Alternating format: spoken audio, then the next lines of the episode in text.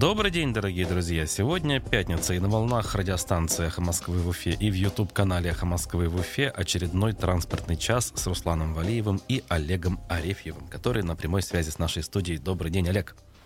День добрый, Руслан. Студия зрители слушатели. А, тем, кто нас будет смотреть в Ютубе, а, скажу, что чат работает, вопросы, реплики присылайте, тем более, что у нас тем накопилось, мы немного в эфире отсутствовали, а события-то они, как говорится, не дремлют, происходят а, постоянно, буквально, особенно в части электротранспорта.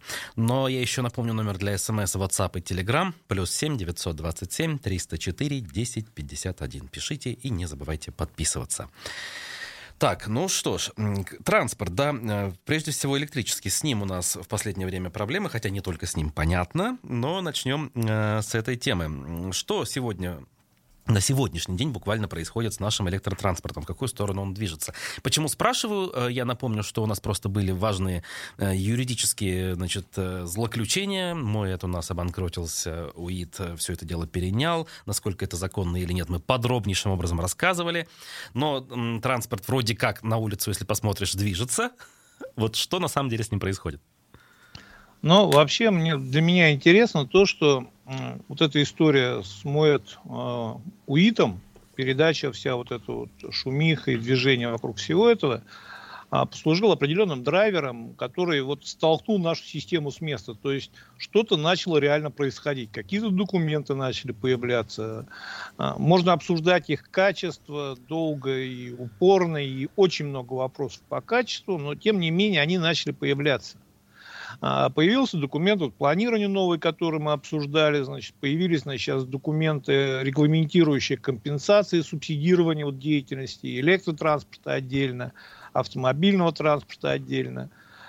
И все это происходит, это да, это отчасти немножко как бы так взбудоражило систему. Чем это закончится, очень сложно сказать. Почему? Потому что, ну, помимо этого были, конечно, другие определенные такие тоже события. Это как закончились свидетельства участников – и многое остальное. Что сейчас происходит с транспортом? Вот сейчас с ним, он сейчас находится в глубоком таком цейтноте uh-huh. по времени. Почему? Значит, потому что все, что надо, все, что они сейчас делают, надо было делать вчера или даже позавчера. А, но сегодня они это начали делать, и делать начали как? То есть, значит, вот сейчас появился новый документ планирования, готовятся экстренно конкурсы, значит, чтобы заключить договор с УИТом, которого нету. А, значит, документ, по которому они будут получать компенсации, подписан. Все это происходит. Но на данный момент я вам расскажу интересный очень момент. Что происходит? Значит, э, мы все знаем, что вот когда мы заходим в трамвай или в троллейбус, мы платим за проезд. Э, транспортной картой, либо, значит, банковской картой, либо даже наличными. И они выбивают чек, проводят это через терминал и выдают билет, чек условно пассажиру. Вот если пассажиры посмотрят на этот билет-чек, то там написано МУЭТ, то есть муниципальный не, не УИД. Так. То есть, по факту, все деньги, которые сейчас УИТ осуществляет деятельность, идут в МУЭТ. Потому что они не могут идти в УИТ. Так их же там заберет налоговая инспекция. Она, и она их и забирает прекрасно. Где-то что-то они, значит, выводят в рамках э, допустимого на зарплату, значит, на погашение долгов по зарплате, а все остальное, конечно, будет забрано налоговой службой. То есть, вот я говорю, это вот вопрос, как мы подошли и как вот мы вопрос этот решаем. Для того, чтобы, значит, сейчас деньги пошли в УИД, у УИДа должен быть договор, то есть он должен быть официальным перевозчиком. Он сейчас не является перевозчиком. БРСК с ним не может заключить договор присоединения, потому что он не является перевозчиком. А, если, значит, вот сейчас все эти деньги, которые УИД собирает за проезд, конечно, мы понимаем, что это не астрономические деньги, которые вообще не решат судьбу УИДа. Но хоть те самые небольшие деньги при отсутствии возможности компенсации из городского бюджета именно транспортной работы а, для них критично.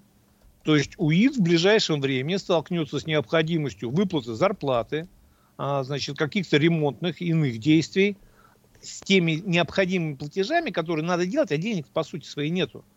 Понятно, что значит город в рамках вот старого соглашения по содержанию инфраструктуры какие-то деньги определенные за них под них зафондировал и готов им их перечислить. Будет готов, вынужден будет готов перечислить. Но у нас, по большому счету, электротранспорт ну, практически не готов к зиме. Мы это должны понимать. Технической с точки То зрения. С технической точки зрения он практически не готов к зиме, потому что не было проведено необходимое количество регла- именно регламентных работ, которые проводятся ежегодно. То есть техника готовится непосредственно к зимнему периоду. То есть предыдущие это... годы, несмотря на сложности, в принципе, готовили ее, а в этом году даже этого сделать нельзя. Да бедно что-то делали. В этом году просто было не до этого, потому что мы переставляли кровати в борделе постоянно, двигали туда-сюда документы, людей и все остальное, и было просто не до этого. Я же говорю, что вот есть даже, в принципе, я как бы публиковал, есть фотографии, что вот трамвайное депо, там стены уже просто рушатся. Угу. Вот. При этом, значит, смотрите, все это мы можем обсуждать, вот эти все косяки, в том числе то, что сейчас вот даже прореволюционное, о котором мы много разговаривали, что постелили новый асфальт, и как бы сейчас там все будет прекрасно. Нет, как мы и говорили о том, что, значит, э, в связи с тем, что рельсы, шпальная решетка в состоянии ужасном, там сейчас, вот, допустим, в одном месте я точно знаю, несколько подряд сходов трамваев было. Это после ремонта, после на новом асфальте? Конечно, естественно, потому что где-то рельсы расползлись, где-то еще что-то. Вот. И в итоге сейчас, вот если проехать, посмотреть, там сейчас будут начинать, либо уже идут, либо будут начинать работы, которые, значит, вынуждены будут скрывать новый асфальт, чтобы поправить эти рельсы. Вот. И мы это обсуждать можем бесконечно, потому что вот все то, что происходит, конечно, находится в ужасном состоянии. Вопрос в другом, что будет завтра. Даже если завтра подпишут договор с МУПУИТом, даже если, значит, смогут как-то передать ему эту инфраструктуру, в итоге проведя ее через банкротство. У нас нет единой концепции. Мы не понимаем, что будет завтра. С одной стороны, мы сейчас договариваемся о передаче вот этих 50 трамваев из Москвы и привели, значит, запрос котировок цен на перевозку этих трамваев. Что тоже не дешевое удовольствие. То есть привезти тралами сюда 50 э, трамваев, но это где-то будет в районе, ну, я думаю, 50 миллионов, ой, 10 миллионов. Угу. Чисто только да, транспортировка их сюда. При этом мы сейчас возвращаемся как бы к диалогу с Синарией, о котором мы чуть дальше тоже остановимся. Если мы сейчас привозим трамваи то и подписываем в итоге сценарий, в итоге все эти трамваи, которые мы привезли, 10 миллионов стратили, нужно будет сдать в металлолом, потому что сценарии, они не нужны, они приходят со своими вагонами либо Синара, либо кто-то другой, либо вообще кто-то, если приходит. И вот эта неопределенность на завтра, что мы завтра будем делать с троллейбусами, с трамваями, как они будут сочетаться, кому мы что передаем, ни у кого нет понимания вообще. Вот mm-hmm. у нас просто для чиновников существует электротранспорт, он как-то худо-бедно существует, иногда начинает совсем падать, надо ему любой ценой дать денег, и все. Что с ним будет завтра, не понимает никто. Так, так, э, ну, мы сейчас, наверное, тоже не сможем сходу решить, да, что будет завтра, ну, хотя бы по частностям, если пройтись. Вот троллейбусы упомянули, у нас, кстати, новые -то так или иначе по улицам ходят, хоть и там не без поломок, да. А что у нас с, с троллейбусами, которые в Челябинске? Ну, во-первых, э, Наши. по Челябинску история какая была?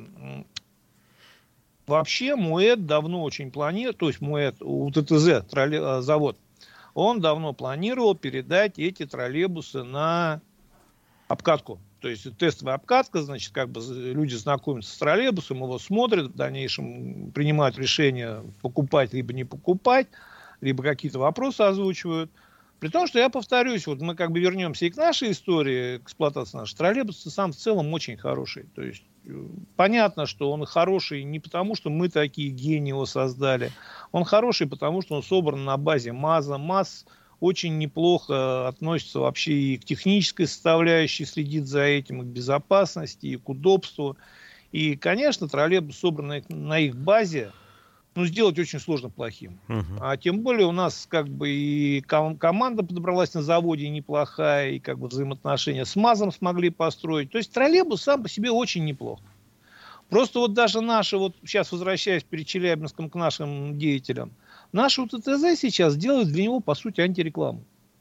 Вот и своими заявлениями, и своими действиями всеми. Вот когда мы на прошлый раз, э, на прошлой передаче озвучивали, что часть троллейбусов, значит, по тем или иным техническим причинам, значит, как бы имела, имеет проблемы, но вот Муэт как бы попытался ответить что-то типа из того, что все вы обманываете, все вы врете, они все прекрасно ходят. А вы, и вот здесь феноменальный такой момент. А выходит всего 6 троллейбусов на линию из 9, потому что по остальным идут регламентные работы. Вот, э, вот это вот если люди, которые слушают специалистов со стороны, конечно, у них волосы дыбом встанут. Это купить новые троллейбусы, треть из которых должна постоянно ходить на регламентных работах.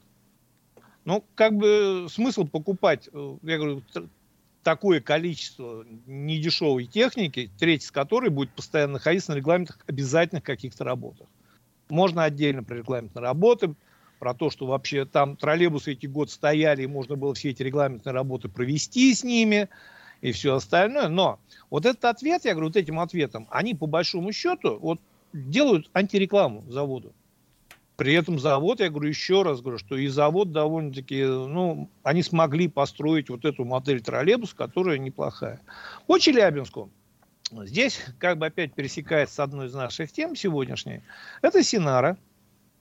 А, значит, как бы вот заявлено было в инновационном поле, что этот троллейбус поставили в Челябинск в рамках, значит, взаимоотношений как бы Синары, которая планирует взять в концессию, значит, троллейбусную сеть, заявила о желании взять значит, троллейбусную сеть Челябинска в концессию. Сам троллейбус вообще планирует туда давно без Синары поставить. Синара почему заявляет об этом? Насколько я понимаю, вот по всему происходящему, произошел диалог где-то наверху, а, после того, как Синара уперлась в стену непонимания и отсутствия обратной связи из региона, произошел где-то диалог наверху, что, ребята, ну хорошо, давайте мы поможем ваш троллейбус реализовать и, значит, помочь, поможем ему развиваться и сделаем ему заказы. А вы, как бы, более лояльно отнесетесь к нашей компании Синара, которая заходит на ваш рынок. А, и вот после того, как уехал троллейбус в Челябинск уже под флагом Синары, после этого в городе опять активируются переговоры по взаимоотношениям с Синарой. Как бы пошли на второй круг. В Челябинске, вот насколько я разговаривал с людьми, да, троллейбус очень хорошее впечатление.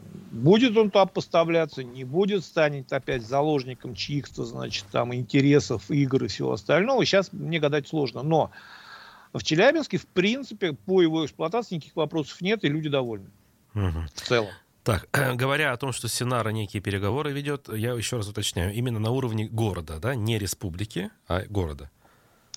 Значит, история какая? Синара вообще, в принципе, изначально, когда зашла в республику, она сделала определенную ошибку. Они начали переговоры и подписывать все документы с республиканским правительством.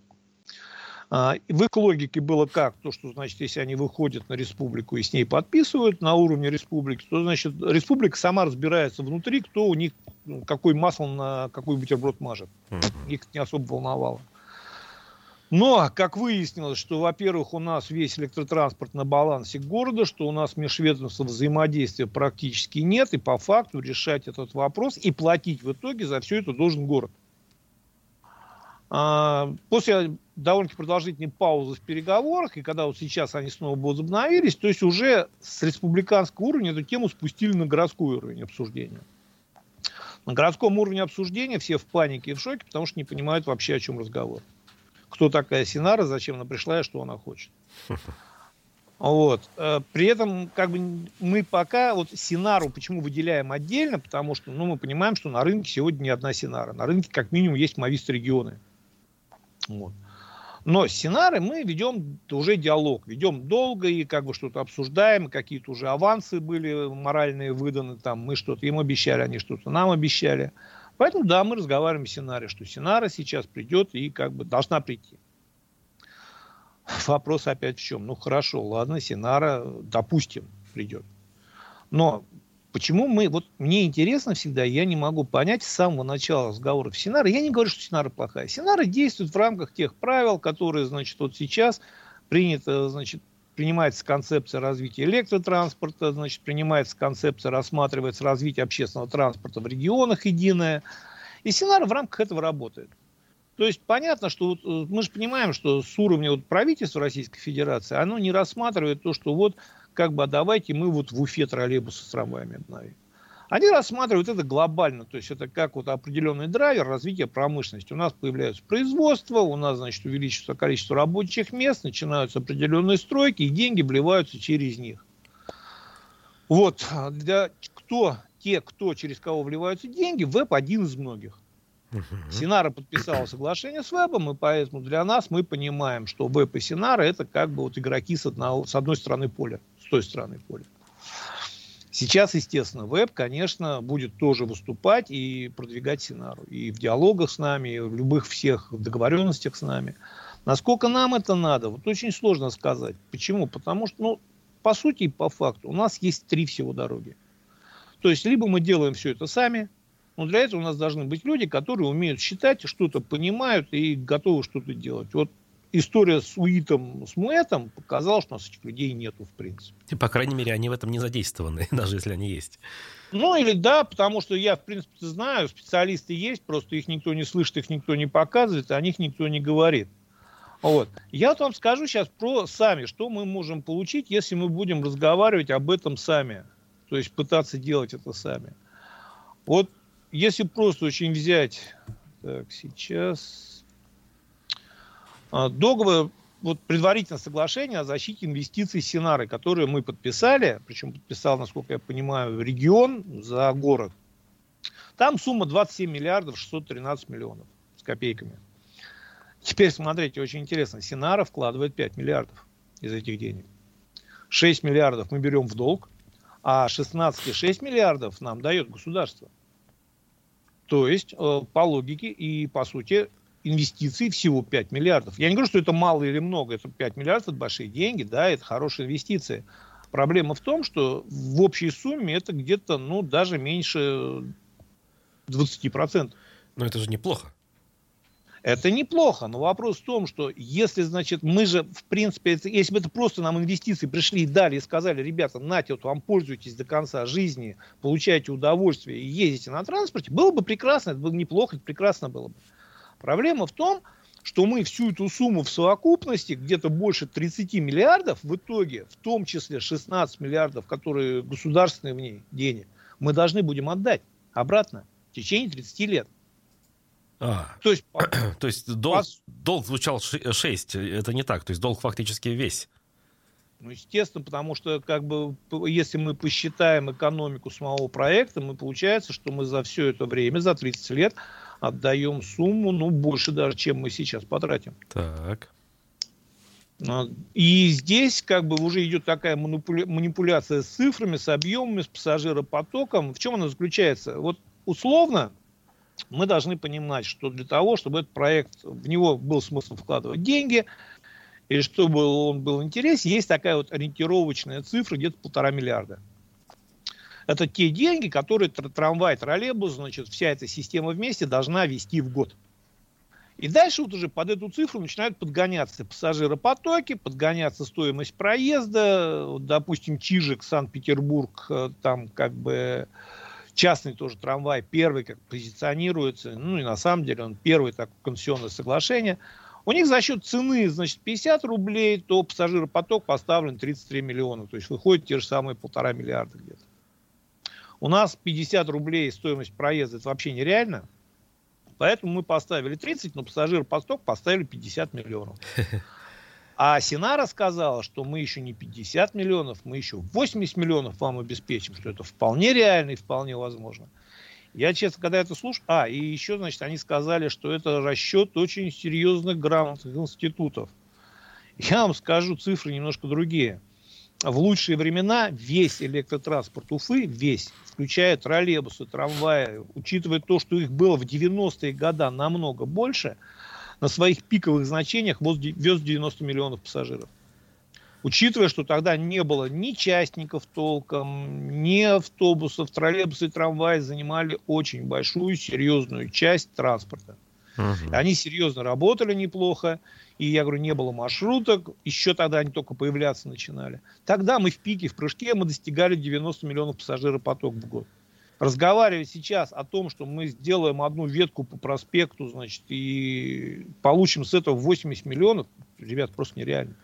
И это При... значит, что придется субсидировать постоянно, да? правильно Конечно, понимаю? то есть мы всю эту сумму будем постоянно город доплачивать. Понятно, что вот Сама суть концессии в чем заключается? В том, что, значит, приходит человек к вам и говорит, Руслан, Вот у вас во дворе там вот есть кусочек небольшой, он вам не особо нужен, как бы вы не знаете, что с ним делать, а, но его надо содержать, его надо ставить, его надо эксплуатировать. Давайте я вкладываю денег, вы мне отдаете на льготных условиях, даете определенные льготы по его эксплуатации, определенные гарантии. Я вкладываю денег, это эксплуатирую, получаю с этого деньги, прибыль, и все довольны.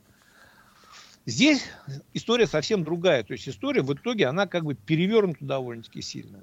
Первое, они вкладывают не свои деньги, а государственные через себя. То есть они такие решальщики, как бы им государство дает денег под них, вот, и до, кредит под них дают. Они вкладывают в основной своей массе не свои деньги и говорят, что, а вы знаете, вот вполне возможно, мы с эксплуатацией денег-то не получим ожидаемых, а нам нужны гарантии, поэтому вы должны гарантировать, что разницу между расчетным пассажиропотоком и тем, что мы будем вести реально, и вы должны доплачивать.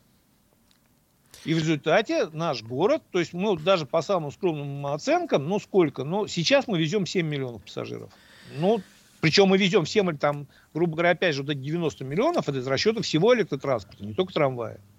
Хорошо, мы предположим, вот такое вот вообще фантастическое развитие событий, мы 20 миллионов вывезем новым трамваем с учетом одной ветки, там, одной, одного направления, определенного количества вагонов. Дальше-то что? Разницу за 30 миллионов, если 50, а если 80, то там вообще другая цифра получается. Город будет в течение 30 лет платить. Правильно ли я понимаю, что этот вариант все-таки вот он не очень хороший, мягко говоря, кабальный, и нам нужно искать другой вариант какой-то, может быть, менее амбициозный, но более реалистичный?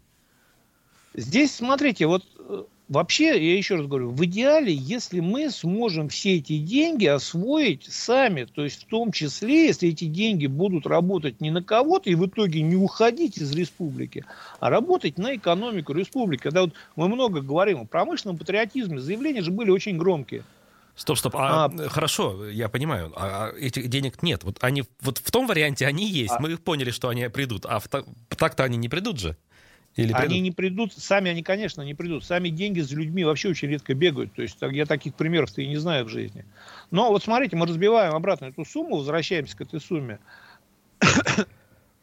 вот на 5 миллиардов, по большому счету, это те деньги, в районе которых они истратят не на саму инфраструктуру, это на эти деньги они поставят трамваи, за которые сразу получат деньги, как бы условно уже через другой канал. Они на эти деньги сделают проектные работы и все остальное. Те же самые проектные работы, все, и сопряженные с этим механизмом мы можем сделать сами. Мы можем нанять специалистов грамотных. Это обойдется нам в разы дешевле, если мы будем это делать сами. Но для этого нужен кто-то архитектор, кто это все построит. А дальше вот сумма 6, миллион, 6 миллиардов мы так же, как и они, можем также взять в долг в банке.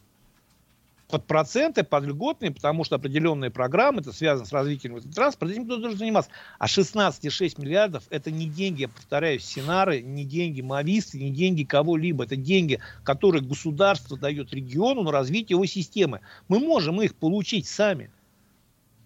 А те же самые трамваи взять по государственной программе, вот э, государственной лизинговой компании получить. Потому что вот есть же примеры, вот опять же, есть примеры удачные. Вот Ижевск, он не без проблем, не без спотыканий, но, грубо говоря, вот получил трамвай через государственную лизинговую компанию. Ну, саму архитектуру системы строят сами.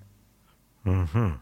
То есть есть в стране определенные финансовые рычаги, э, на которые можно нажать, но просто для этого нужно соблюсти некие правила, некие условия. А для этого, в свою очередь, нужно понимать, что происходит, разбираться в этой теме и, в общем-то, работать в этом направлении. Лоббировать свои интересы, потому что, посмотрите, вот мы возвращаемся к Казани, такой как бы наглядный пример рядом с нами, мы постоянно ее догоняем, правда, в последнее время даже уже впереди в пыли не видим, вот, но догоняем, продолжаем, помним направление пока еще.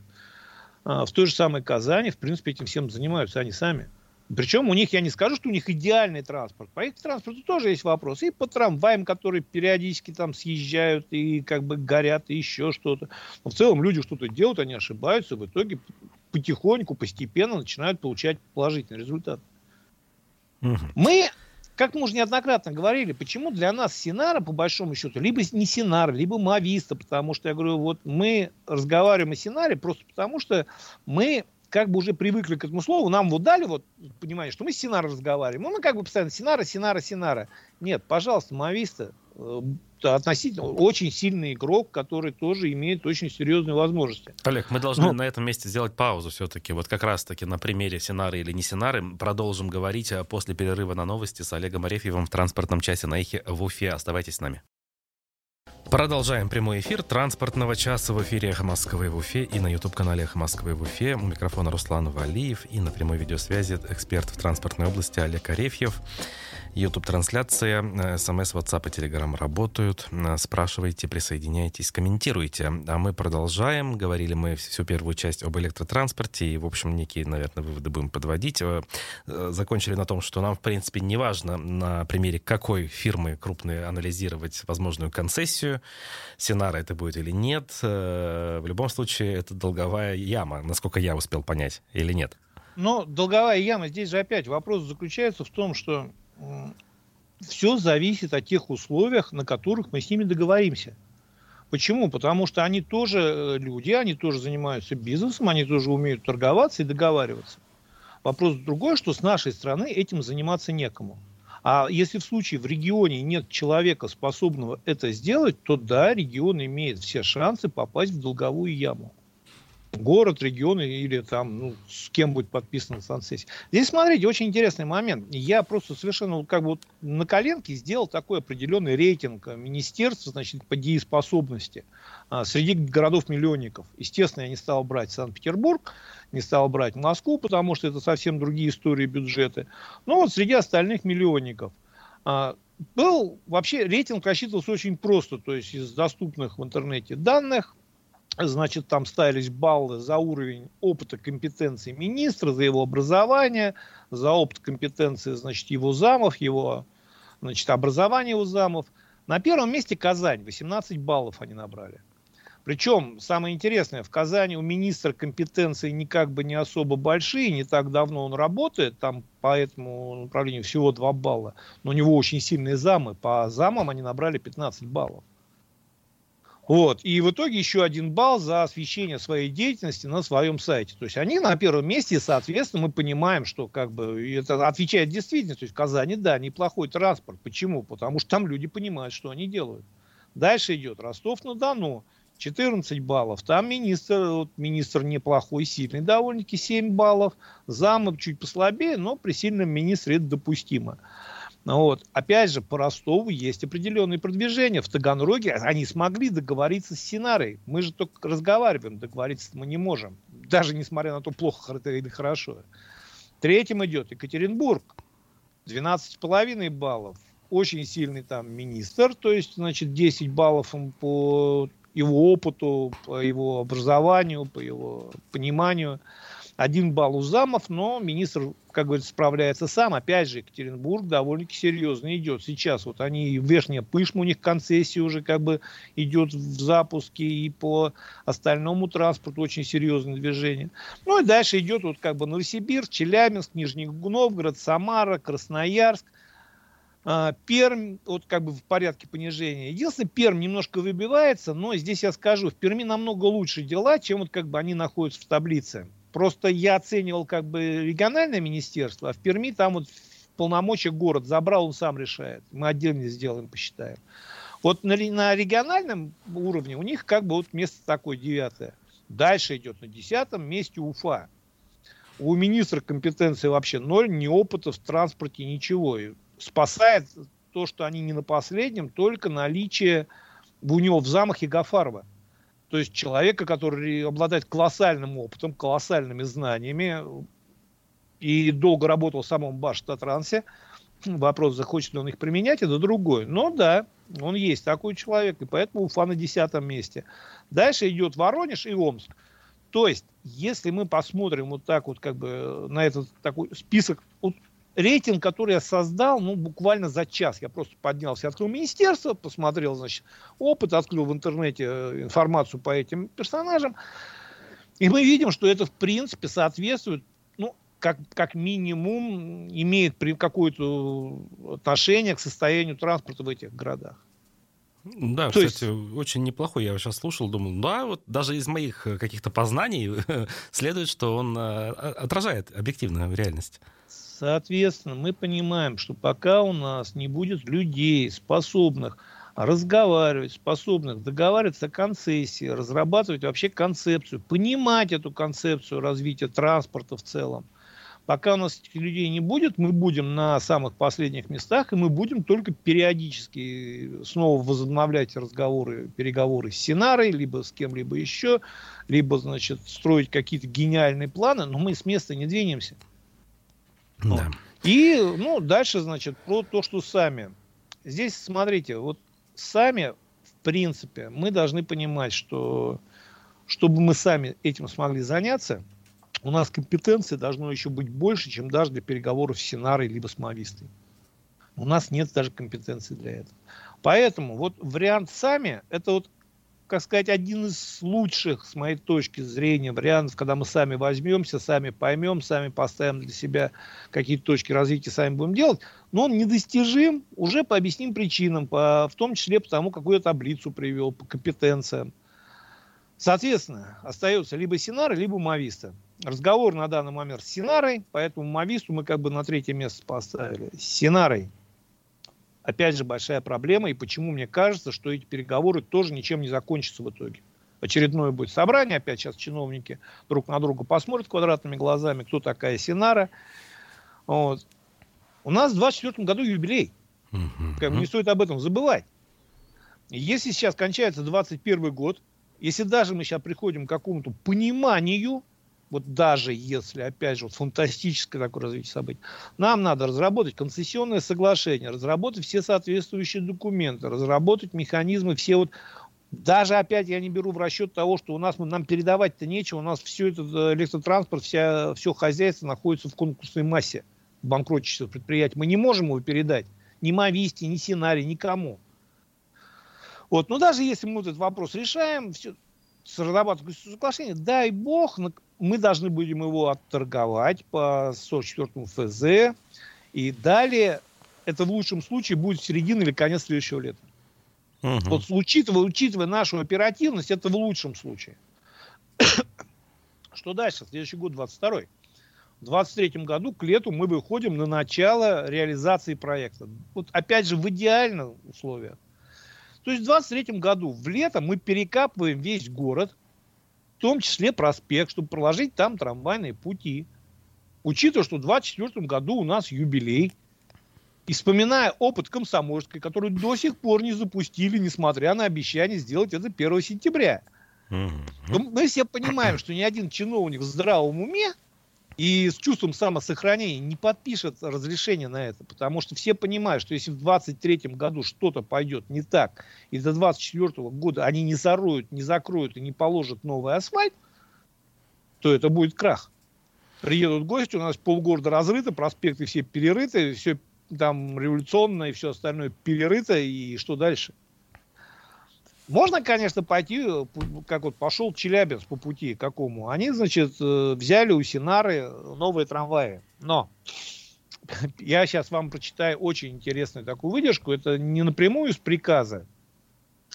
А, это на одном ресурсе, как бы, ну, я, я знаю, кто этот ресурс ведет, и там люди, заслуживающие определенного доверия. У них в руках есть, значит, приказ, который возник перед запуском новых трамваев на линию в Челябинске.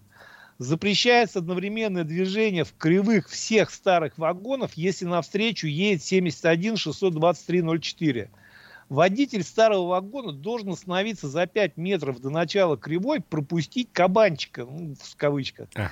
и только потом ехать дальше. Если к кривому участку подходят два новых вагона навстречу друг другу, преимущество у того, кто едет на подъем или двигается а, по кривой влево. Это вот как бы, с одной стороны, конечно, к сожалению, смешно и грустно, но это о чем говорит? О том, что вот новые трамваи, которые закупил Челябинск, а, не говорю, что они плохие, трамваи вполне возможно шикарные, потому что сейчас опять начнут, найдутся люди, которые скажут, мы обвиняем там трамваи, качество обсуждаем или еще что-то. Я не знаю эти трамваи, честно говорю, я не знаю их качества.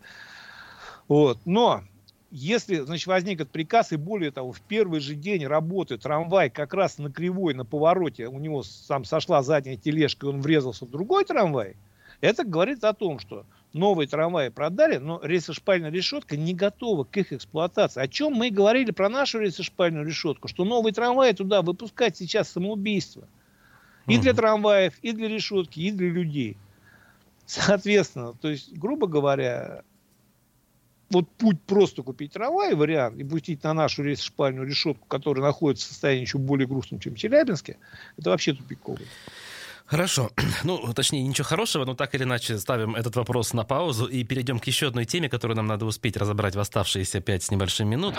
А, новость в чем заключается? Башкирский регистр социальных карт предлагает соединить э, банковскую карту, э, транспортную карту Алга, э, значит, с картой э, банковской МИР и вообще сделать какую-то мультифункциональную карту Алга Башкортостана. И это на уровне руководства республики уже обсуждается на полном серьезе. Как вы эту новость оцените с точки зрения да вообще разных? Да никак. Я вообще без, без привязки к БРСК и своему отношению к БРСК и вообще к карте Алга скажу, что сама вот эта идея просто вот в целом, я говорю, опять же, не привязываясь к БРСК и к уфимской истории, а вообще просто вот идея нагородить на транспортной карте какой-то огород в виде скидочных карт, значит, банковский карт, все остальное – это, ну, будем так говорить, просто продвижение интереса банка, который будет эту карту операционистом этой карты. Никакого uh-huh. отношения к транспорту, к улучшению она не имеет. Вообще, мы же должны понимать, вот смотрите, очень важный момент. Транспортная карта изначально, ее суть и логика в чем была? Ее выпускал определенный перевозчик, либо, значит, там в Советском Союзе это был вот единый перевозчик – и он продавал вот эти карты, либо абонементы, либо все остальное. За счет этого он авансировал свою деятельность. То есть он мог не привлекать деньги со стороны, заправляться, ремонтироваться в ежедневном режиме. Он получал аванс от пассажиров и потом, уже заправившись и отремонтировавшись, их возил. И вот суть транспортной карты была в основном в этом. Мы сейчас начинаем на эту транспортную карту городить какой-то огород вот с этими банковскими картами, значит, скидочными по всем магазинам – есть прекрасный сейчас объем банковских карт. Зачем на Алгу еще банковский функционал вешать? Она так толком не работает. Вот ну, что бы мне ни говорили, что бы мне ни доказывали, участников она через раз работает. А, мы объясняли уже почему. Потому что участники не видят деньги, есть доказательства. Что бы кто ни говорил, есть доказательства того, что они не видят деньги, есть документы. В терминалах куча завалена, значит, жалобами и БРСК, сам двойные списания, либо не пробивается карта. Вопрос, вы отладьте это, сделайте, если уж вы решили это делать, не надо городить огород. Мы же хотим, чтобы у нас было громче, шире, самое лучшее, чтобы в банке можно было рассчитаться и деньги хранить. Но при а этом до ума, до, довести хотя бы до ума тот же счастливый час, о проблеме, о которой я сто раз говорил, да, это не судьба. О чем, о чем разговор? Ребята, сделайте то, что вы запустили уже. Вот эти награждения, вот награждение всего вот этого сверху, вот этого банковского функционала, усложнит ее. И тем более, я говорю, это не имеет никакого особого смысла, потому что у транспортной карты совсем другая задача. А я понимаю, что это значит, насколько я слышал и вот насколько я знаю, это будет все происходить на базе банковской карты, э, на базе банка Уралсиб. Да. То есть Урал, Уралсиб нашел определенный механизм, через который он сейчас сделает определенную доп. эмиссию карт своих. Еще банков. 500 тысяч клиентов приобрести. Ну, некоторые, наверное, да. такими являются. Но неплохой вот, способ. Приобрести определенное количество клиентов, все остальное, получать, зарабатывать с обслуживанием этих движений день через карты. Пассажиру это зачем? Вот мне объясните просто, пассажиру это зачем? Мы опять же, мы, мне сейчас тут скажут, ну, по банковской карте, ой, по Алге дешевле. Но мы с вами, у нас был представитель БРСК, он прямо сказал в эфире, что это все дешевле за счет перевозчика. То есть у нас и так перевозчики все стоят на коленях в диких убытках, тот же самый Муэт – но мы делаем за счет него еще вот продвигаем эту банковскую карту, которая... Которая нужна там... не ему, кстати говоря, а которую продвигает правительство. У них, у них была же, ведь самое интересное, у них была прекрасная своя карта, которая очень неплохо работала, через которую именно они авансировали свою работу и собирали деньги. А сейчас ведь логика вообще, смотрите, как поменялась. Сейчас авансируется оператор, то есть деньги уходят аванс оператору, а с перевозчика еще за это берут процент. То есть за то, что он обслуживает, принимает его карты, с него берут определенный процент за это. Еще заставляют делать скидки. Логика вообще перевернулась. Перевозчику транспортные карты не нужны. Пассажиру, если не будет этих скидок за счет перевозчика и за счет бюджета, которые, в принципе, из нашего кармана, по большому счету, идут, ему опять они не нужны, потому что у него есть банковские карты прекрасные. Социальные ну, социально это отдельно можно обсуждать, и нужно обсуждать, у нас времени, к сожалению, нет. Но, я говорю, я не вижу смысла градить этот огород, я не вижу вообще вот в транспортных картах в Волге того смысла, в который пытаются в нее вдохнуть, но я понимаю, для чего это делается. Это первое, а, это громко, это значит, смотрите, что мы смогли, а, б, это как бы вот популяризация самой карты за счет бюджета, причем я еще повторюсь, как бы у нас многие-то забывают, что это не, не карта не республиканская, это карта частного акционерного Олег, общества. я обычно оценки не даю, а оставляю это право на значит, своих собеседников, но в данном случае я правильно понимаю, что в условиях, когда мы не можем сделать что-то хорошее с существенной проблемой, решить транспортный вопрос, мы делаем э, то, что мы можем сделать. А именно, можем, например, наградить дополнительными функциями карту пластиковую. Так э, самое интересное, ведь пока никто не говорит, что мы можем, потому что ни, никто не знает, как это будет работать, и будет ли это работать вообще. Ну да, пока это только заявление, пока это декларация. А заявление мы слышали уже, я говорю, я где-то на своих страницах печатал уже, что вот там, допустим, в 2011 году у нас было заявление, что мы в следующем году обновим весь электротранспорт, значит, запустим новые автобусы и все остальное. Прошло 10 лет, и как бы ВОЗ-то и ныне там. Да, именно там он и есть. Ну что ж, э, на этой невеселой ноте мы закончим очередной транспортный час э, на «Эхе Москвы» в Уфе. Благодарю своего соведущего Олега Арефьева и тех, кто был сегодня с нами. Благодарю. Вы оставайтесь на «Эхе». Впереди новости, а потом у нас время выбирать, а потом у нас еще и персонально ваш. Поэтому еще долго будем друг друга слышать. Спасибо, Олег, и пока. До новых встреч.